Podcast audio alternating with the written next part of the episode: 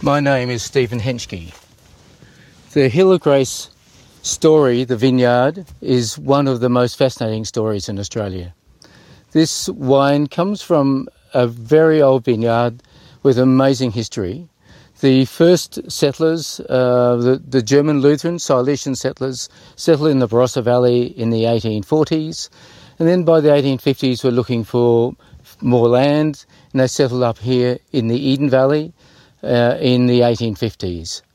By 1860, they had a church which is directly behind me, beautiful church with by the name of Gnadenberg Church, which is a, a, historical name from Silesia, which translates as Hill of Grace. There was a shop, a school, um, as well, and a post office here in the village. Um, Nicholas Stanitzki in the early 1860s planted this old vineyard. The Shiraz vines were planted on their own roots. There was no phylloxera here in, in South Australia.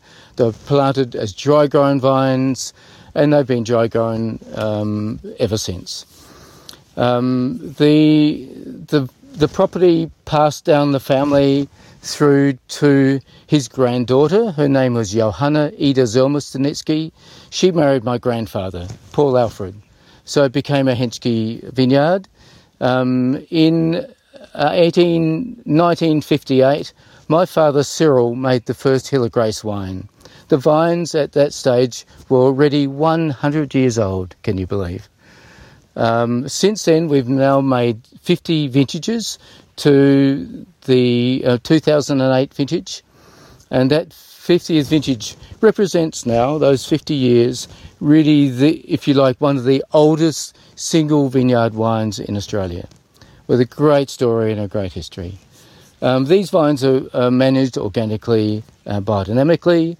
They're, they're planted in the Eden Valley, which is in the Mount Lofty Ranges. It's an ancient um, seabed origin of sediments, something like 500 million years old.